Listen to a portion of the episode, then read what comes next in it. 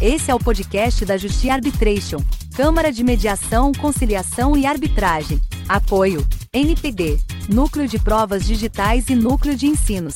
Produção e edição: Working Freelancer. A Câmara pode ter mais uma comissão externa, dessa vez para averiguar, junto ao governo dos Estados Unidos, violações dos direitos humanos de brasileiros deportados daquele país. O autor da proposta para a instalação da comissão, deputado Leonardo Monteiro, do PT de Minas Gerais, afirmou que a forma como os brasileiros estão sendo deportados é muito cruel e representa uma afronta às relações entre os dois países. No último dia 26, um voo com 211 brasileiros deportados dos Estados Unidos chegou ao Aeroporto Internacional de Confins, na região metropolitana de Belo Horizonte.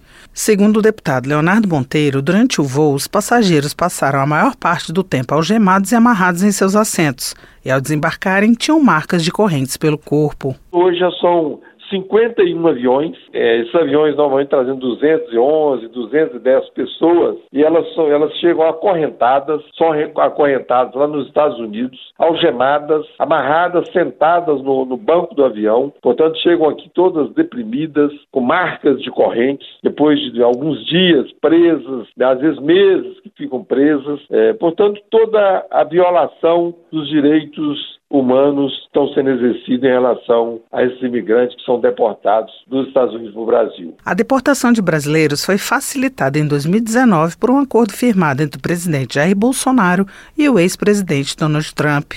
O acordo estabelece que os brasileiros podem ser deportados apenas com atestado de nacionalidade e, segundo o Ministério das Relações Exteriores, tem por objetivo reduzir o tempo de permanência dos brasileiros em centros de detenção naquele país. Dados do órgão de proteção às fronteiras dos Estados Unidos mostram que nos últimos 12 meses, 56.881 brasileiros foram detidos após cruzarem a pé a fronteira com o México. Da Rádio Câmara de Brasília, Carla Alessandra. Esse foi mais um podcast da Justiça Arbitration.